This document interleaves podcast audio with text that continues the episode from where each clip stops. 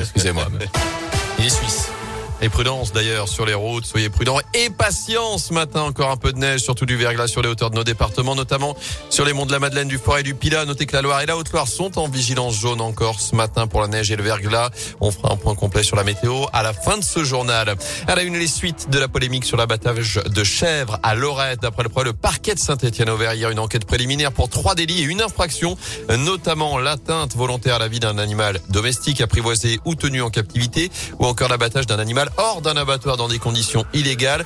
Je rappelle qu'une dizaine de chèvres accusées de dégradation dans le cimetière avaient été abattues par les chasseurs le mois dernier sur décision du maire Gérard Tardy sans autorisation pourtant de la préfecture. Plusieurs dizaines de personnes se sont rassemblées avant-hier devant la mairie pour réclamer des sanctions.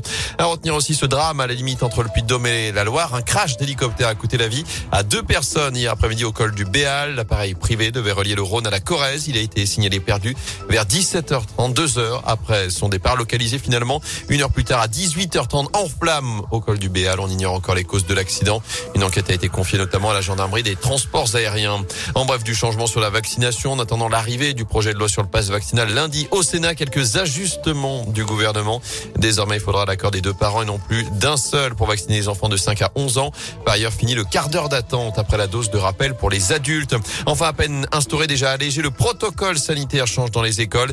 Désormais, les tests réalisés par les élèves cas contact sont valables une semaine à partir du premier cas positif détecté dans la classe. Et même si un autre élève est testé positif dans les 7 jours qui suivent. Pas besoin donc de recommencer à chaque fois le cycle de trois tests. Il faut le faire uniquement si un nouveau cas est détecté dans la classe plus d'une semaine après le premier.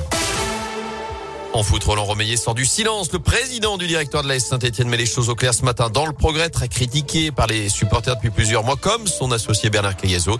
Il dit assumer ses responsabilités, Colin Cotte. Oui, notamment sur le cas Claude Puel. C'est moi qui ai voulu Puel au départ, dit Roland Romeillet.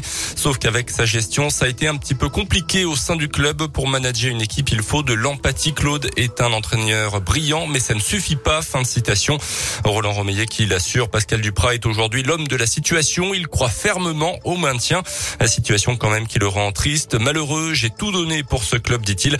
Les agressions physiques, les insultes à mon égard et sur ma famille ne sont pas acceptables.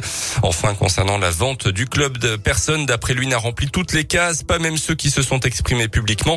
Il l'assure également, ce n'est pas une question d'argent et ni Bernard Cayazo ni moi ne voulons une place dans le futur organigramme. Merci Colin. Notez que les Verts jouent aujourd'hui à Geoffroy Guichard, match amical à partir de 16h face aux amateurs du Gol FC.